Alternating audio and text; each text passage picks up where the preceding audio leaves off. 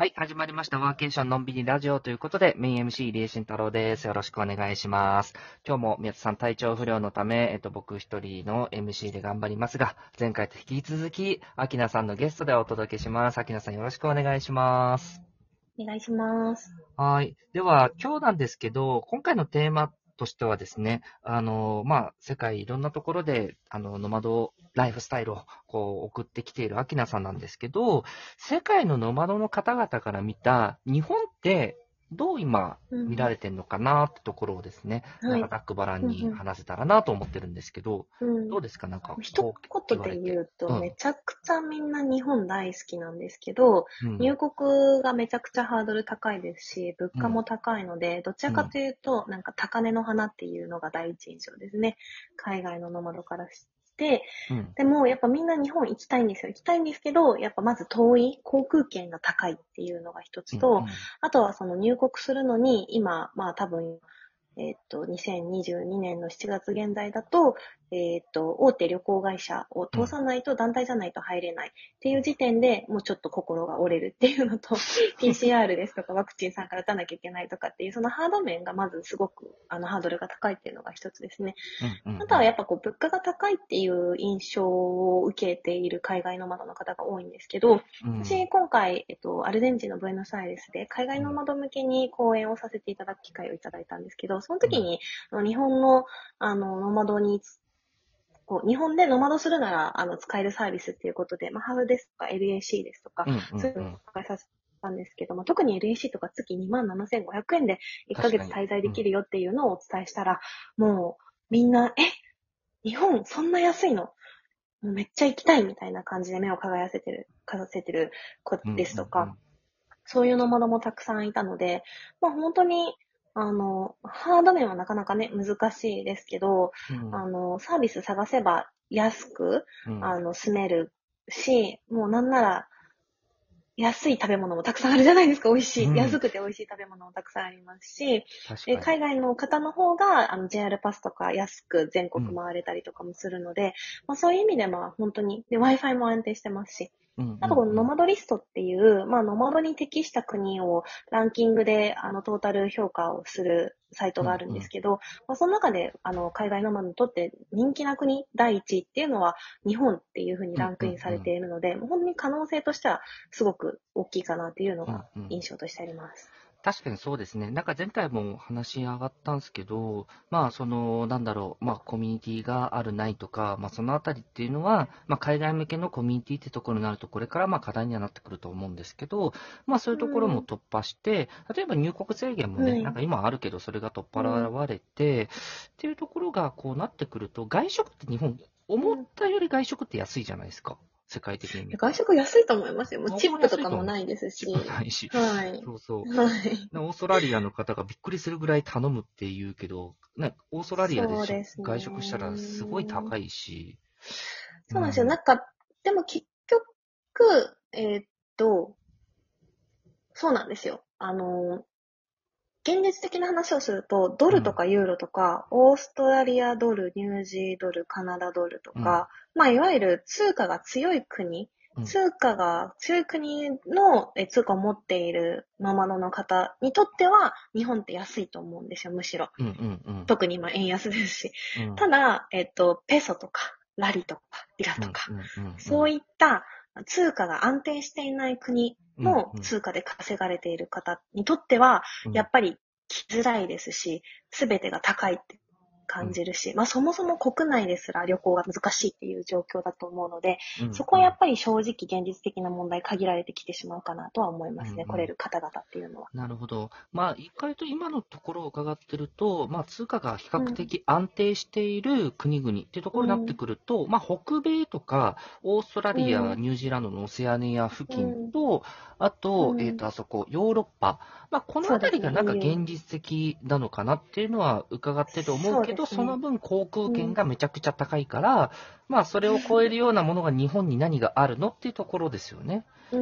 ん、うん。そうですね。まあ、あとは結構、あのー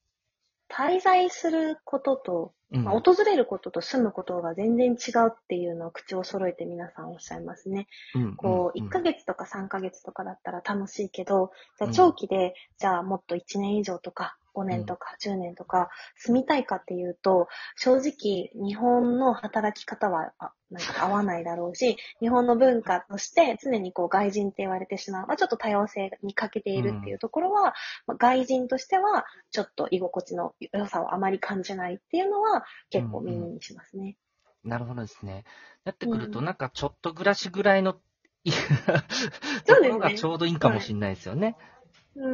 うんん、そうですね。うんうん。確かになんかその中で、あの、例えば海外のノマドの方々とかで、日本の中でこの街気になるなとか、まあ、例えば東京とか出てくると思うんですけど、なんかそれ以外の街とかで、なんかこういうところなんか気になってるんだよとか、なんかそんな話題って出たりとかします？うん。よく名前に上がるのは、まあ歴史的に広島、長崎と、うんうんうんまああとは、あの、北海道、沖縄と、うんうんあと京都、大阪は出てきますね。うんうんうん。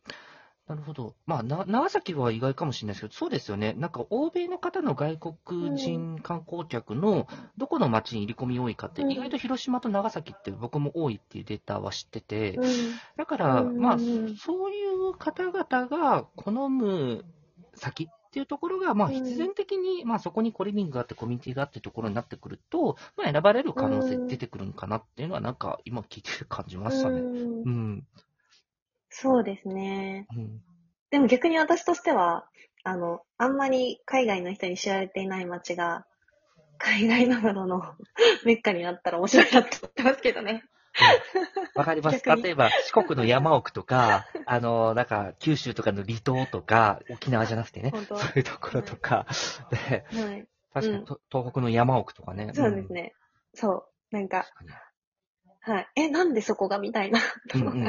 なんか、もう知られてるところって結構もう別に観光として、あの、いろんな海外の方誘致できると思うんですけど、うんやっぱノマドの方ってなると長期滞在とか、うん。で、やっぱ Wi-Fi が安定してて、じゃあ、あの、自然も豊かで、ビーチも近くであって、ってなると、なんか和歌山あたりとか、結構やっぱ正直観光地としての認知度っていうのはそこまでもしかすると、あの、他の広島とか長崎に比べてないかもしれないんですけど、うん。ワーケーションではすごく今誘致されていて、じゃあそのまま海外ノマドも誘致できたら、東京から1時間で行けますし、うん。なんか、海もあって、ね、白浜ビーチもあって、あの、熊野古道の世界遺産もあるので、うんなんか、ポテンシャルあるんじゃないかなとか、思ってますね。確かにそうですね。こう考えていくと、うんあの、まあ、日本の都市部でもちょっとずつコリミングと言われるような場所は増えてきてます。で、うんいろいろなそのローカルサイトで行ったときに、まあ、さっき言う山奥とかもそうですし、意外とそういう地域が、こう、メッカ的なところを取れたら、面白いかもしれないですよね。岡山とか、面白いですよね広島もはい広島市内じゃなくて、うん広島山奥、鳥取島の山側とか、うん四国もそうだし、ね、さっき和歌山も上がりましたけど、紀伊山地の中とかね。そうですね。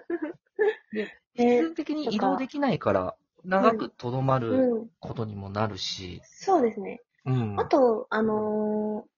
えっ、と、マデイラ島、ポルトガルのマデイラ島とか、スペインのカナリア島がノマドの、あの、メッカになっているっていうのを考えると、うん。それこそ長崎の五島とか、うんなんかそういった島うん。をうまく活用して、うん。海外の方を誘致するっていうのはすごく可能性あるんじゃないかなっていうふうに思ってます。確かにそうですね。だから今、うん。あれですよね、情報量がまだまだ日本ってそこまで正直ないような印印象を僕なんかうん。3回話して受けたんで、うん。なんかそこも整頓しつつ、まあ、あのーうん。もっともっと面白い地域がこう増えてきたらいいなっていうのはちょっと感じたところありますね。じゃあ、アジア系のノマドの、そういえばなんか3回通してこれ聞いてなかったんですけど、アジア系のノマドの方って知り合うケースってありました、うんそうですね。例えばタイのノマドの子で、まあ、ただ、皆さんあれですね、えっと、タイのノマドの子は、えっと、オランダの企業のフルリモートワーカーで、えっと、ベトナムのノマドの子は自分で事業を立ち上げていて、シンガポールの子も自分で事業を立ち上げているって感じなので、アジアのノマドでアジアの会社に勤めてますよっていう人は正直一人も会ってないですね。ああ、なるほどですね。だから、外資、うんまあまあ僕らっていう目線でいくと外資みたいな言い方になるけど、ヨーロッパとはいかアメリカとかの会社で自由に、はいまあ働く場所自由にできますっていうはい。形で、うんえっ、と、うん東南アジアに暮らしの方、もしくは、もう東南アジアの方でも自分でやってる方、みたいなのが、まあうん中心となってるっていうふうな印象ですかね。そうですねうん。そうですね。なるほど。ちなみに台湾とか中国とか、この中華圏の方とかっていうのいらっしゃったんですか、全然合わなかったですね。えうんう。ーん、本当に、ゼロじゃないですかね。うもん。う、ブエノス、ブエ、んアルゼンチン行った時とかも私本当に一人、うん。唯一のアジア人ノマドみたいな感じでみんなに、あの、貴重がられて、あの、君レアだね、みたいな、もう絶滅危惧種みたいな感じで扱われてましたから。そうなんですよね探。しに行っても、自分から探しに行ってもなかなか、まあ、ソウルの方が多かったですかね。うん。確かに、中華系っていうと。はい。中華系っていうか、まあ、中国、台湾、香港、韓国は、僕も少ない印象はあって、うんう。ん、まあ、いろんなデータ見ててもそうだし、まだタイの方が多いんかなっていう気は、やっぱり知ってましたし、うん、